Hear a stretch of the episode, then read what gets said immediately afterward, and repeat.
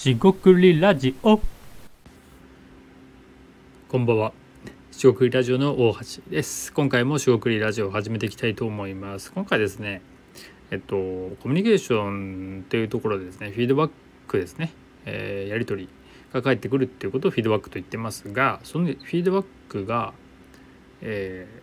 ー、するよと言ってですね、まあ、ないと、えー、そういう時って、えー、まあ結構というかまああるんですが、まあ、そのフィードバックって何だろうっていうことで、えー、今回ちょっとコミュニケーションネタということで話していきたいと思います。今回もどうぞよろしくお願いいたします。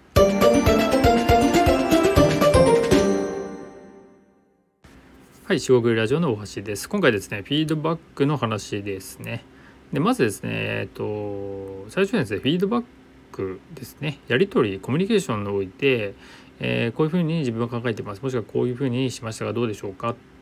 でなんか、まあ、そういうことですね。アウトプットを出して期待と合ってるかみたいな確認をすることが、えー、普通にあるんですが、えー、これですねフィードバックするって言っておいて、え、全然ないということが、えー、ままあるというか、え、あのなんだろう、よくあるっていうよりも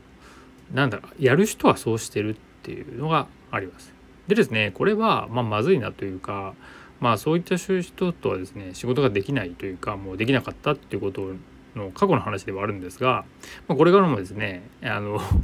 用意しないようではないんですがそういう方はいらっしゃるかなと。でコミュニケーションとしてフィードバックがないっていうのはその話しているこう例えば成果物、えーと、例えば、えー、話したい、えー、なんだろうな事柄について話が深まっていかないんですねつまり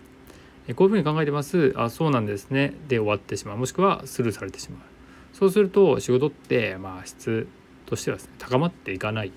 かなと思います。あの視点とかですね。いろんな角度から言うことはこのままフィードバックにあたるんであのその質問がですねずれてたらそれも直していくというようなことが話になってるかなと思います。で、えー、これですねなんかすごい当たり前のような話ですがその当たり前のことができてないと。もしくは、えー、あえてそうしている例えばですね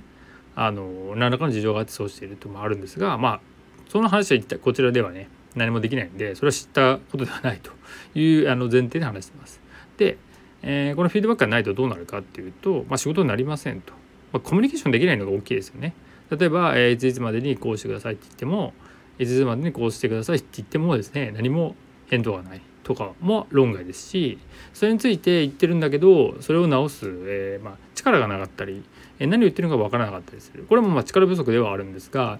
えー、そういう時にですねあの私はそれが分からないとかいうことが言えたり、えその前提でできるところまでやるとかいう話もできるんでこのフィードバックって、えなんか簡単に言ってますが結構もしかしたら難しいのかなっていうことをと思いました。え実際ですね期待値っていう意味でいくと、まあ、僕自身が言ってるアイディアっていうのはかなりこう曖昧になりがちなんですよね。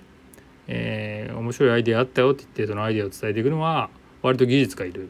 話でアイデアの技術というよりもアイデアを伝える技術なんでこれは伝え方の話になるんでアイデアだけがあってもそれを伝えるという、えー、スキルといいますか伝え方が悪いとアイデアも伝わらないんでなかなか難しいなってって思ったりしています。